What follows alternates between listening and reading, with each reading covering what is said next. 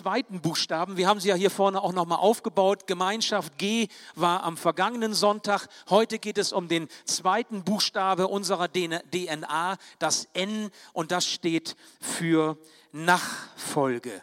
Gnade ist die alles entscheidende Voraussetzung für die Nachfolge Jesu. Ohne seine Gnade kannst du nicht Jünger Jesu sein, kannst du nicht Christ sein, kannst du ihm nicht nachfolgen. Und was ich heute zu sagen habe zu diesem Thema, das ähm, ist nicht einfach nur ein Spaziergang, sondern ich möchte euch schon ein wenig tiefer führen und ich hoffe, dass ich euch mitnehmen kann und dass ihr bereit seid, auch mitzugehen. Wir haben ja auf das Andachtsbuch schon hingewiesen für diese Zeit, unsere DNA, was wir glauben, was wir wollen. Nehmt es euch sonst äh, ruhig mit. Für einen Unkostenbeitrag könnt ihr es ähm, ähm, zu Hause in Ruhe lesen, könnt es verfolgen. Es stehen wirklich, wirklich gute Dinge mit drin, die euch helfen, das persönlich zu durchdenken und euch anzueignen und eure euren Weg damit zu finden. Oder auch die Anregung, nehmt es in eure Hauskreise mit hinein, in eure Kleingruppen und geht gemeinsam diesen Weg. Das lohnt sich ganz, ganz bestimmt. Also meine Frage, bist du heute bereit, diesen Weg mitzugehen? Geistliche Impulse für dein Leben aufzunehmen. Bist du bereit? Gut, keiner steht auf, alle sind noch da. Auf geht's. Am Anfang eine Frage. Was meinst du, mit welchem Ziel, mit welcher Bestimmung hat Gott dich geschaffen? Was ist die Bestimmung deines Lebens? Klar, wenn man jetzt so das Infoblatt sich angeschaut hat und äh, weiß, was heute kommt, dann kann man auch eine Antwort geben. Ich behaupte, und das ist wirklich eine ganz grundlegende Aussage, ich behaupte, du bist von Gott geschaffen, um Christus ähnlich zu werden. Du bist von Gott geschaffen, um Christus ähnlich zu werden. Nicht um ein Soll zu erfüllen, nicht um eine Erwartung, einer Erwartung gerecht zu werden, nicht um irgendetwas zu tun, sondern um etwas zu sein, nämlich Christus ähnlich zu sein. Das ist deine Bestimmung. Dafür bist du geschaffen. Das sage ich nicht einfach so, sondern das sehen wir schon, wenn wir in das erste Buch Mose hineinschauen. 1. Mose 1, der Schöpfungsbericht, als Gott den Menschen geschaffen hat. Die Bibelkundigen unter uns, wie ist es da formuliert? Was, was sagt uns der Text? Was sagt Gott?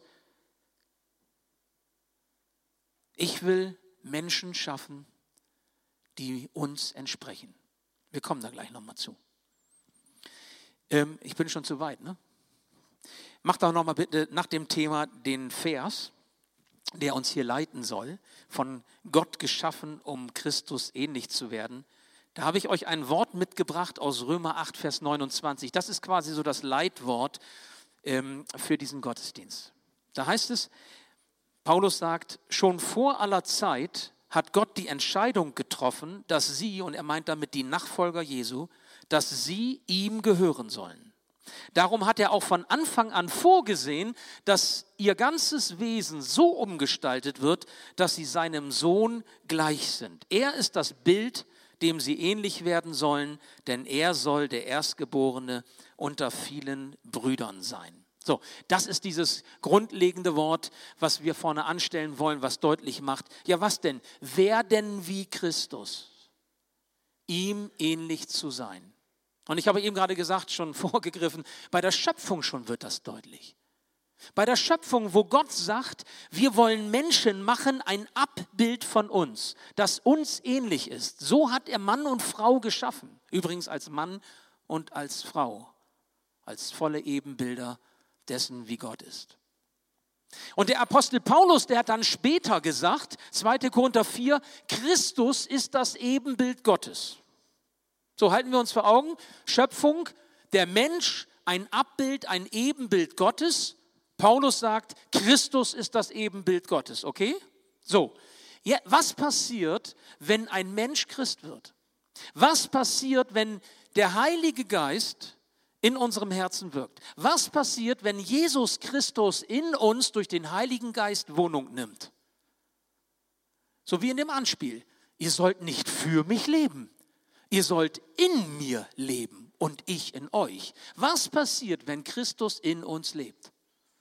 Genau das, was wir hier als Thema haben. Du ein Abbild Gottes, Christus das Ebenbild Gottes. Und wenn er in uns wohnt, dann werden wir ihm immer ähnlicher. Anders geht das gar nicht. Du imitierst nicht Christus in deinem Leben. Es gibt ja so eine Auffassung auch unter religiösen Menschen, dass Jesus Christus so ein, ein, ein Lebensvorbild ist. Ja, jemand, der besonders nett war zu den Menschen, ganz viel Nächstenliebe hatte oder ganz weise hiermit oder damit umgegangen ist. Nein, es geht nicht darum, dass wir uns abgucken, wie Jesus war und dann versuchen, so zu sein wie er gewesen ist, sondern es geht darum, dass er in unserem Leben ist und wir in ihm. Der Heilige Geist in dir verwandelt dich in das Bild hinein, das Gott von dir hat. Und dazu bist du geschaffen. Das ist deine Berufung. Was heißt das? Das heißt, dass er an deinem Charakter arbeitet. Er arbeitet an deinem Charakter. Du bleibst deine Persönlichkeit. Ein Christ, der sich bekehrt, also ein Mensch, der sich hinwendet zu Jesus Christus, wir nennen das Bekehrung oder der geistlich die Wiedergeburt erlebt, der behält seine Persönlichkeit. So hat uns Gott geschaffen, so hat er uns gewollt, aber er verändert seinen Charakter. Und das ist ganz wichtig, dass wir das verstehen. Ich möchte heute diesen Prozess der Veränderung im Leben eines Nachfolgers Jesu an drei Begriffen deutlich machen. Einmal an dem Begriff Identität, dann an dem Begriff Reife und als drittes an dem Begriff Wandel. Identität, Reife, Wandel. Um zu verstehen, was Gottes Absichten für unser Leben sind, hilft uns die biblische Sprache beziehungsweise die biblischen Bilder. Es gibt ja in der Bibel so einen Dualismus zwischen geistlich und was ist das Gegenüber von, von, von geistlich in der Bibel? Weiß das jemand?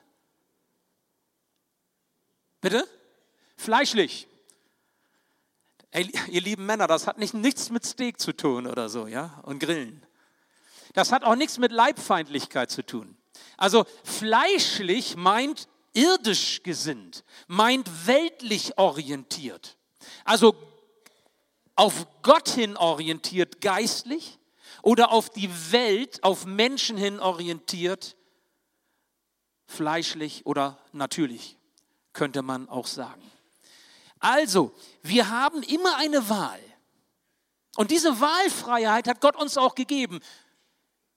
Auch wenn wir schon lange Christen sind. Wir können uns geistlich orientieren oder wir können uns fleischlich, sprich irdisch, menschlich, weltlich orientieren. Und mit einer Bekehrung ist das nicht klar, sondern du entscheidest dich immer wieder neu.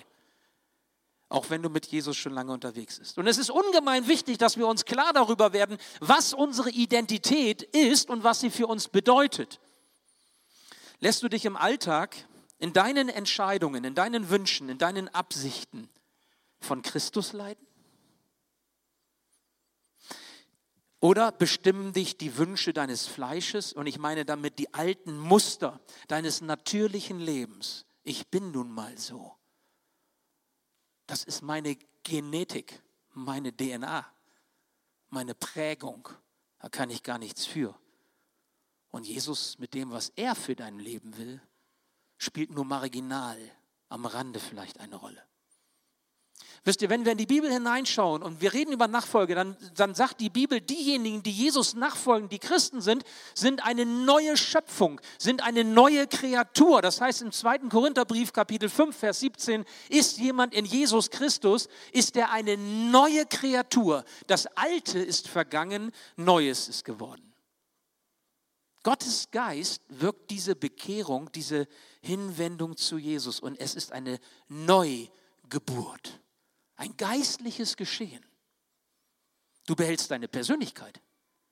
Du bist immer noch Andreas, du bist immer noch, wie du heißt, du hast immer noch deine Geschichte, du hast immer noch bestimmte Wesenskennzeichen. Na klar, deine DNA behältst du, aber es passiert geistlich etwas ganz Neues in deinem Leben. Und weißt du, woran sich das zeigt?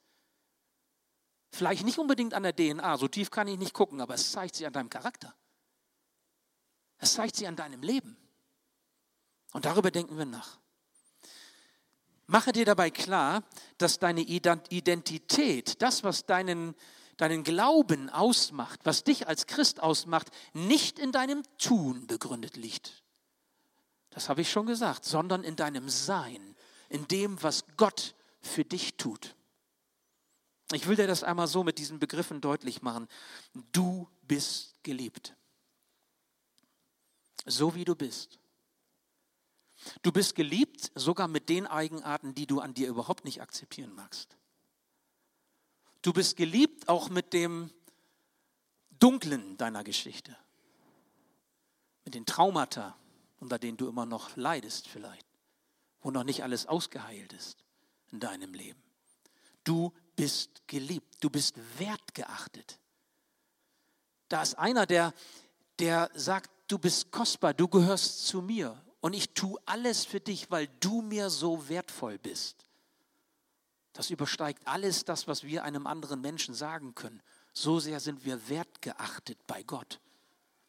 Du bist gewollt.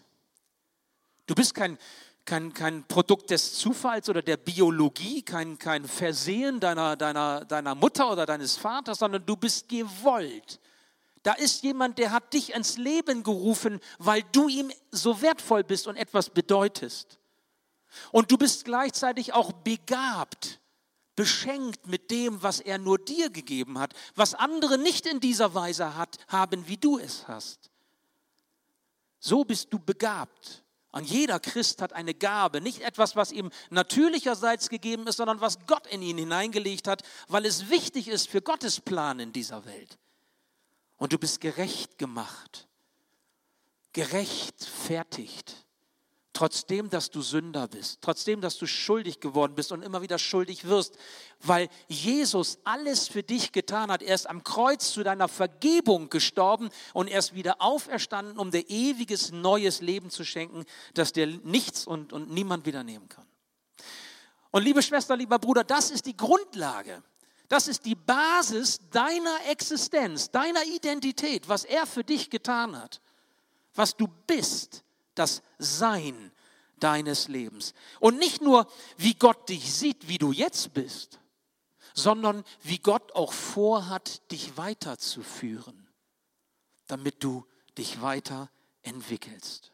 Ein Kind Gottes, ein Kind des Höchsten, das nicht stehen bleibt in seiner Entwicklung, sondern zu dem wird, was Gott aus ihm oder aus ihr machen möchte.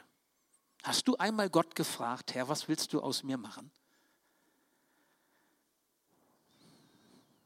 Was hast du mit mir vor? So wie ich bin. Was kann da kommen? Hast du überhaupt noch Erwartungen, dass Gott aus dir was machen kann? Oder mit dir was machen kann? Vielleicht hast du dich ja selbst schon abgeschrieben. Vielleicht fährst du Low Level. Vielleicht hast du gar keine Erwartung mehr. Und das Schlimme ist, dann erwartest du auch nichts mehr von Gott. Dann schreibst du ihn quasi auch ab. Und dann ist Glauben auch nichts anderes als so ein dahin, dahin dümpeln oder vegetieren oder den Status quo möglichst halten. Ist das das, was Gott sich vorstellt über dein Leben? Du sollst die Fülle haben, du sollst geistlich erfolgreich leben können, du sollst mich erfahren können.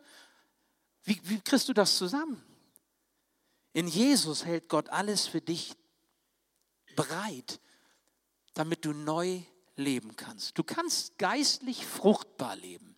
Du kannst erfolgreich leben im Sinne der, der Frucht Gottes. Und du trägst eine unverlierbare Hoffnung in dir, die sogar jeder Krise, jeder Krankheit, sogar einer todbringenden Krankheit, jeder Beziehungsproblematik standhält.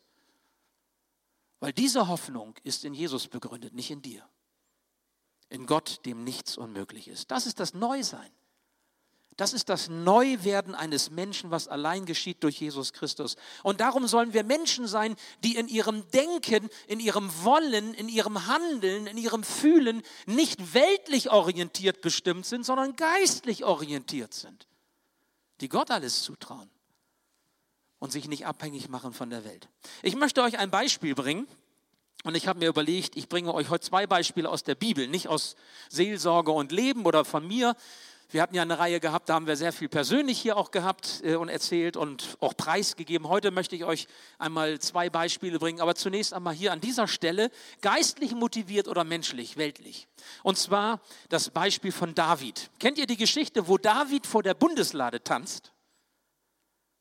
Ja, hat jemand, kennt, wer kennt die Geschichte? Also kann, ich, ihr müsst sie jetzt nicht aufsagen, könnt euch ruhig melden. Auch die Lehrer. Wenn die Lehrer gefragt werden, sind sie immer schüchtern an der Stelle. Die fragen lieber die Schüler. Ne? Ja? Also wer kennt diese Geschichte? Es ist nämlich eine Geschichte, okay, sind gar nicht so viele, die gar nicht oft gepredigt wird. Eine Geschichte, wo man auch eigentlich wenig ähm, Auslegung zu hört. Ich möchte diese Geschichte euch einmal ganz äh, bewusst hier an der Stelle bringen, weil sie ist ein Beispiel dafür, wie ein Mensch, nämlich David, ähm, sich ausrichtet. Und das ist so, dass das Volk Israel unterwegs ist. Die haben die, die äh, Bundeslade ähm, vor sich, die wird getragen. Das ist äh, die Bundeslade, wo die Tafeln des Gesetzes, also die zehn Gebote, äh, drinne liegen. Also etwas, was von Gott kommt, ganz wichtig für das Volk Israel, wo sich Gott so dran gebunden hat und das halten sie hoch und heilig. Und dann ziehen sie mit dieser Bundeslade und den Tafeln äh, des Gesetzes äh, durch die Straßen und machen viel Tamtam. -Tam. Also da ist richtig große Feierei mit Musik und, und äh, Pauken und Trompeten, also da ging es richtig ab. Und der Hammer ist folgender, da kommt ein David, der König ist, und fängt an, vor ihnen herzutanzen. Also das, was ich nicht machen könnte, weil ich viel zu steif dazu bin. Ich habe mehrere Tanzkurse hinter sich, hinter mich.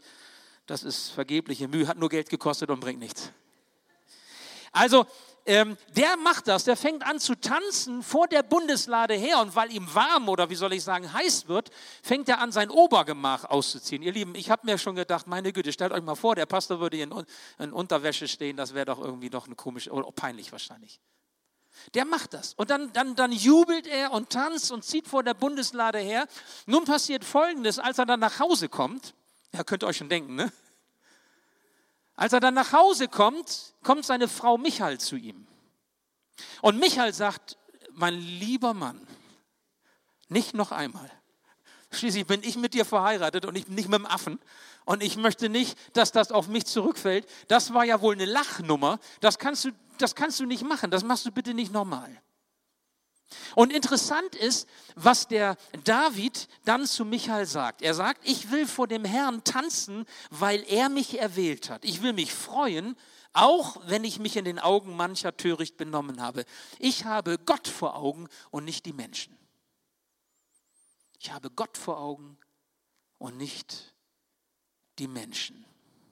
David hat gelernt, Gott zu gefallen ist wichtiger in der Nachfolge, als den Menschen gefallen zu wollen.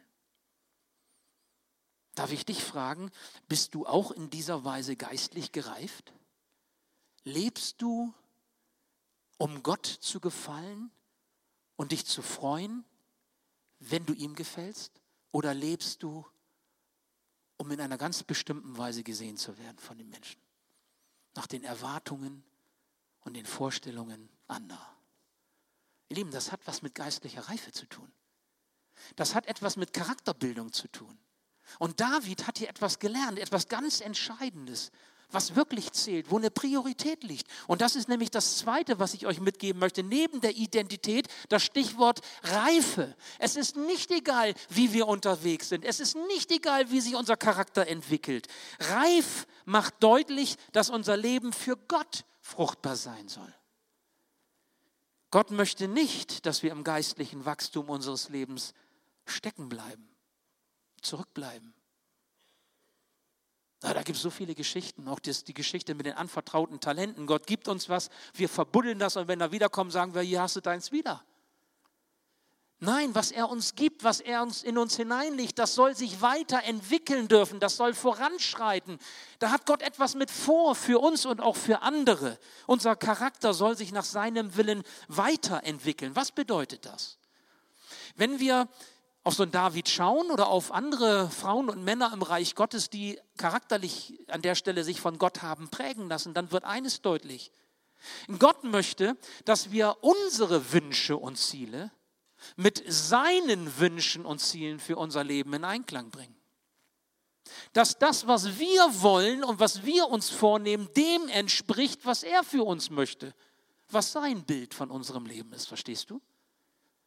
Gott ist doch nicht dazu da, hinterher zu legitimieren, was du vorher schon geschaffen hast. Gott muss nicht absegnen, was du machst, sondern das, was du tun willst und was dir wichtig ist, bringst du im Einklang mit dem, was ihm wichtig ist für dein Leben. Das bedeutet Nachfolge. Und das fängt im Kleinen an Und das hört im Großen auf. Das Große wäre vielleicht Berufswahl, Partnerwahl, Lebensort, Gemeindezugehörigkeit, wo man sagt, das ist meine Heimat, da will ich mich einbringen. Das sind wichtige Entscheidungen. Dazwischen gibt es noch was anderes, kaufe ich mir dieses Motorrad oder jenes Auto vielleicht oder so. Das sind vielleicht Dinge, die sind auch wichtig. Und wir fragen immer dem Herrn. Wir, wir, nicht wir entscheiden und er nickt es ab. Ein Nachfolger Jesu lässt die falschen Vorstellungen über seine Lebensziele korrigieren durch den Heiligen Geist. Und deswegen ist das so wichtig, nicht, dass wir Jesus imitieren, sondern in Jesus leben und Jesus in uns. Nur dann werden wir ihm ähnlich. Durch den Heiligen Geist wirkt er das in unserem Leben. Petrus, einer der Nachfolger Jesu, sagte einmal 2. Petrus 1, wenn wir Jesus immer besser kennenlernen, gibt seine göttliche Kraft uns alles, was wir brauchen, um ein Leben zu führen, über das Gott sich freut. Ein Leben zu führen, über das Gott sich freut. Wisst ihr, ich gehöre mittlerweile auch schon zur älteren Generation so, ne, annähernd. Oder, oder vielleicht schon. Mancher wird sagen, Mann, der ist sowieso, der ist schon alt. Also wie auch, wie auch immer. Äh, wenn ich so zurückschaue und wenn ich irgendwann mal denke, ich habe ja nun auch viel mit, mit Sterben und äh, Begleitung von Menschen in Trauersituationen zu tun. Wenn ich mir dann vorstelle, was ist eigentlich das Resümee meines Lebens am Ende? Was sagt Gott über mich? Was sagen die Menschen? Bleiben wir mal auf der Ebene über mich. Wisst ihr, das würde, das würde mich freuen, wenn es so gelänge so zu sagen, da ist ein Mensch, der hat ein Leben geführt, über das Gott sich gefreut hat. Oder ich kann das auch so formulieren, biblisch würde es äh, heißen, eine Frau, ein Mann nach dem Herzen Gottes. Okay? Da muss nicht alles gelingen. Da muss nicht alles perfekt sein, obwohl ich ein Perfektionist bin. Das ist ja nicht so. Das ist nicht in meinem Leben und auch nicht im Leben anderer. Das ist alles, hilft nicht weiter. Aber wenn Gott nachher sagen kann, du bist mit mir unterwegs gewesen, in Freud und Leid, im Gelingen und im Scheitern, und du hast dein Leben ausgerichtet nach dem, was mir für dich wichtig ist, und so warst du Werkzeug in meiner Hand, Ey, ich würde mich freuen. Das ist eigentlich so eine Zielbestimmung, die ich formulieren würde. Ich meine, du wirst nicht allein dadurch reifer, dass du älter wirst, oder? Alter schützt vor Torheit nicht. Nicht dadurch, dass du älter wirst, wirst du reifer. Und auf dem Weg zur Reife, liebe Schwester, lieber Bruder, gibt es keine Abkürzung. Es gibt keine Abkürzung. Wachstum vollzieht sich immer schrittweise. Stufe für Stufe, Schritt für Schritt oder wenn ich das mal chronologisch sage, Tag für Tag, Woche für Woche, Monat für Monat, Jahr für Jahr. Und alle Zeit, die Gott dir gibt, wie viel das auch immer noch sein mag, das weiß keiner von uns. In diesem Prozess der Reifung ist das, was er dir gibt, damit du geistlich vorankommst und geistlich wächst hinein in das Bild, das er von dir hat. Deswegen gibt er dir die Zeit. Ich möchte euch ein weiteres, zweites Beispiel bringen in dieser Predigt. Äh, da geht es um Josua. Kennt ihr Josua? Wahrscheinlich schon gehört. Josua, der Nachfolger von Mose. Als hm, Mose Gott dem Josua den Auftrag gab, du führst das Volk Israel ins verheißene Land. Da gibt es Feinde, da gibt es Herausforderungen, da wird es Krisen geben. Maulen tun sie auch. Ich kenne ja schließlich mein Volk, so sagt Gott. Und er hat die Aufgabe, dieses Volk nun zu führen. Da konnte Josua nicht bauen auf seine Weisheit oder auf seine Stärke, sondern er konnte allein bauen auf Gottes Weisheit und Gottes Stärke und musste ihm vertrauen. Das muss ein Mann erstmal lernen. Ja? Männer haben das ein bisschen äh, mehr Mühe, weil Männer meinen, und das ist auch in unserer Leistungsgesellschaft so, sie müssten sich immer beweisen. Und das gibt es auch im Geistlichen. Nun, Josua konnte es nicht tun. Wenn du meinst, dass Gott für dich sowas wie ein Lückenbüßer, wie ein Notnagel ist, den du immer nur dann herbeiziehst, wenn du meinst, ihn zu brauchen, mal ganz ehrlich, dann bist du geistlich nicht reif. Dann ist da noch viel, viel Luft nach oben. Was war die Herausforderung für Josua? Worin lag das Vertrauen, das, das von ihm gefordert war, das Vertrauen zu Gott? Ich möchte es euch sagen. Josua sollte eine Stadt einnehmen. Jericho hieß die. Und das war eine große oder eine stark befestigte Stadt. Und Josua wusste als Mann sowieso ganz genau, was wichtig ist. Was braucht man, um eine Stadt zu erobern und einzunehmen? Man braucht eine starke Heeresmacht und man braucht eine gute Strategie, eine militärische Strategie, okay? Wenn du Ziele erreichen willst, dann überlegst du dir eine Strategie und dann überlegst du, mit welchen Ressourcen du das machen kannst. So lernen wir das auch in Betrieben. So, und Josua steht dann da und überlegt, so jetzt baue ich eine Armee auf und jetzt machen wir, äh, überlegen wir eine Strategie, wie wir am besten diese Stadt erobern. Und Gott sagt, nee, pass mal auf, das machen wir ganz anders. Ganz anders. Josua 6. Ich lese euch das mal vor, was Gott ihm sagt. Und ihr müsst das wirklich mal auf der Zunge zergehen lassen. Ich habe Jericho in deine Hand gegeben, sagt Gott. Okay, soweit, so gut. Jetzt, ne, jetzt geht der Kampf los. Nein, Gott sagt folgendes. Dein Herr soll die Stadt einmal am Tag umrunden. Hä? Also dann gehen die quasi einmal am Tag. Ich mache das jetzt die ganze Geschichte durch. Ihr wisst ja, wie das weitergeht teilweise. So, die Stadt umrunden. Dann geht es weiter. Das soll sechs Tage lang geschehen. Ich laufe jetzt sechs Tage lang hier rum. Nein, mache ich nicht. Also sechs Tage gehen die, gehen die immer einmal am Tag als ganze Armee, äh, als ganzes Volk um diese Stadt. Ich habe mich gefragt, was denken die Leute in Jericho? Was soll denn das werden? Was kommt da? Das ist ja gut, okay. Und dann sagt Gott weiter: Dabei sollen sieben Priester vor der Lade hergehen und jeder von ihnen soll ein Widderhorn tragen. Okay, dann laufen die vorne her und am siebten Tag sollt ihr die Stadt siebenmal umrunden. Okay, siebenmal um diese Stadt gehen. Siebenmal. No? Und die Priester sollen in die Hörner stoßen, also das heißt äh, ordentlich Musik machen, Krach machen.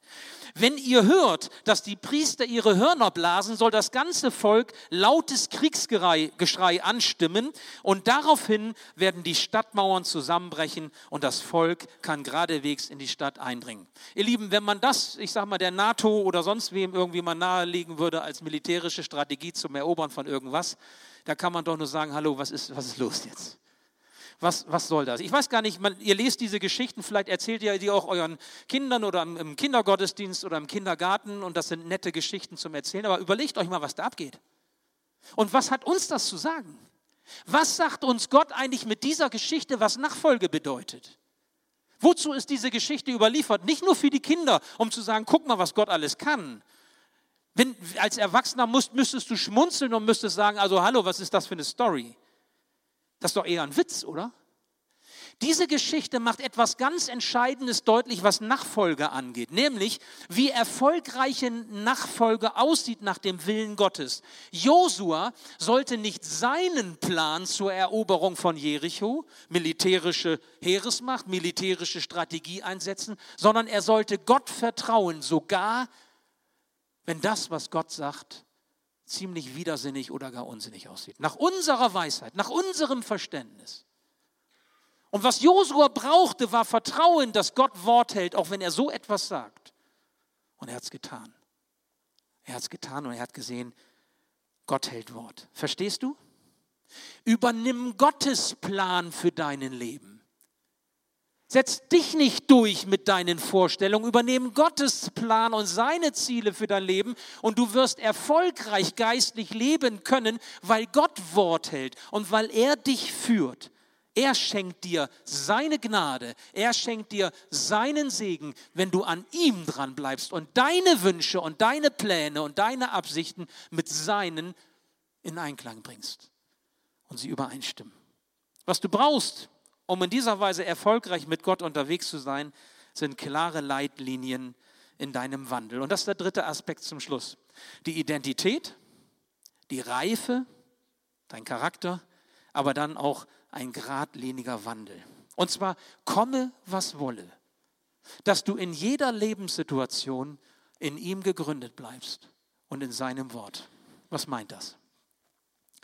Es meint, dass du dich als Nachfolger Jesu in deinen Gedanken, in deinen Gefühlen, in deinen Wünschen steuern lässt von Gott selbst. Und wenn wir in das Neue Testament hineinschauen, da sagt Gott auch, wie das gelingt. Nämlich es gelingt, indem du dir Gottes Frieden schenken lässt, indem Gottes Frieden in deinem Herzen regiert. Lieben, das müsste eigentlich noch weitere Predigten brauchen an der Stelle, weil wie kannst du Frieden im Herzen haben? Das hat auch was mit Aussöhnung mit seinem Leben zu tun. Darüber kann ich jetzt nicht reden, reicht die Zeit nicht. Es hat was mit Vergebung zu tun, auch Versöhnung untereinander. Es gibt viele Facetten, die da drin hängen, die ich jetzt nicht traktieren kann. Aber ich möchte euch ein Wort sagen. Paulus hat das in Philippa den Nachfolgern in Philippi gesagt. Er hat gesagt, macht euch um nichts Sorgen, um nichts, egal was kommt. Macht euch um nichts Sorgen, wendet euch vielmehr in jeder Lage mit Bitten und Flehen und voll Dankbarkeit an Gott und bringt euer Anliegen vor ihn. Dann dann wird der Friede Gottes, der weit über alles Verstehen, über alle Logik, über alle Weisheit hinausgeht, über euren Gedanken wachen und euch im Innersten bewahren, euch, die ihr mit Jesus Christus verbunden seid. Was für ein tolles Wort. Frieden. Jesus ist unser Friedefürst. Jesus ist der, wenn du gegründet bist in ihm, wenn der Heilige Geist dich reifen lässt, charakterlich bilden kann, dann wirst du Frieden erleben in deinem Herzen. Einen Frieden, den die Welt dir nicht geben kann. Klar, dieser Friede ist angefochten. Auch für uns fromme Leute, für jeden Menschen. Es gibt Krisen, Gott lässt sie zu. Es gibt Herausforderungen, Gott lässt sie zu. Probleme, es gibt Anfechtungen und Versuchungen. Auch das kennen wir aus unserem Leben. Der Gegenspieler Gottes weiß ganz genau, wo er uns kriegen kann. Dich und mich. Das Fleisch, von dem wir am Anfang gehört haben, dieses natürlich ausgerichtet sein, dieses weltlich ausgerichtet sein, ja, es, es existiert weiter. Wir haben uns bekehrt, wir haben uns hingewendet zu Gott, wir sind beschenkt mit dem Heiligen Geist, wir haben vielleicht geistliche Gaben bekommen, aber selbst mit deinen geistlichen Gaben kannst du sündigen, wenn du sie nicht im Sinne Gottes einsetzt, sondern zu deinem eigenen Vorteil oder um selber groß rauszukommen oder wie auch immer, weil du nicht auf ihn hörst. Ja, wir sind sogar mit Jesus Christus mitgekreuzigt, wir sind mit ihm auferstanden, haben neues Leben bekommen und trotzdem müssen wir uns bewähren in der Nachfolge und festhalten, was wir in ihm haben. Ich habe extra nochmal nachgeschaut. Mancher von euch kennt vielleicht dieses Beispiel, was Martin Luther gebracht hat. Er hat gesagt, dieser alte Adam, der muss jeden Tag neu ersäuft werden. Und dann hat er gesagt, das Ding kann schwimmen. Es kommt immer wieder hoch. Also den alten Adam immer wieder ersäufen. Also sprich immer wieder ergreifen, was wir in Jesus Christus haben und der Sünde widerstehen. Aber da gibt es auch so viele tolle, ähm, deutliche Aussagen in der Bibel, die wir jetzt dazu nehmen könnten. Das ist, reicht aber an der Stelle. Ich möchte dich aber bitten, frage dich einmal, vertraue ich dem Herrn und seinem Wort? Bringe ich meine Wünsche und Vorstellungen mit seinem in Einklang? Will ich ein, ein, ein Mann, eine Frau sein nach dem Herzen Gottes, ein Junge, ein Mädchen nach dem Herzen Gottes? Oder falle ich immer wieder zurück in die alten Muster eines Lebens, das nicht in Jesus gegründet ist, das sich charakterlich nicht weiterentwickelt, das an dem Alten womöglich festhält? Wisst ihr, es braucht einen Gesinnungswandel. Es braucht eine Veränderung der Gedanken. Es braucht auch die bewusste Entscheidung, immer wieder das Neue, in das wir hineingestellt sind als Christen, auch, auch festzuhalten. Und das geht nicht, in, ohne dass wir das Wort Gottes lesen. Das geht nicht, ohne dass wir gemeinsam mit dem Wort Gottes unterwegs sind. Gottes Wort ist die Quelle der Inspiration, ist das, was wir brauchen in der Nachfolge. Und ihr Lieben, und das gilt ja nicht nur für die Männer, die Zielvorgaben einer leistungsorientierten Gesellschaft sind kein Maßstab. In unseren Gemeinden und Gemeinschaften sollte es nicht darum gehen, dass wir immer mehr so und so sein wollen. Christen sind so, Christen sind so.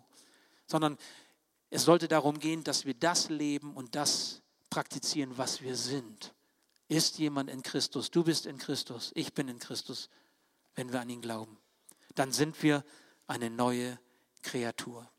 Ich ermutige dich heute Morgen. Vielleicht betest du so, wenn du nach Hause kommst oder in den Tagen, die vor dir liegen. Vielleicht betest du so, nicht wie ich will, Herr, sondern wie du willst.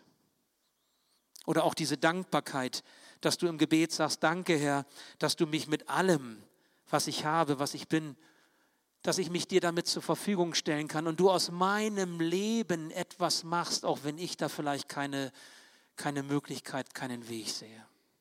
Ich möchte dich ermutigen, dass du auch in, in der Bitte beim Herrn sagst, Herr, stärke meine, meine Entschlusskraft, damit jede Krise, jede Herausforderung in meinem Alltag eine Chance ist, dass ich mehr so werden darf, wie du mich haben willst. Letztlich ist jede Krise und jedes Problem für dich eine Chance, dich zu bewähren und du kannst etwas lernen. Das ist der Segen, der Segen von dem, was Gott in unserem Leben auch an Schwerem zulässt.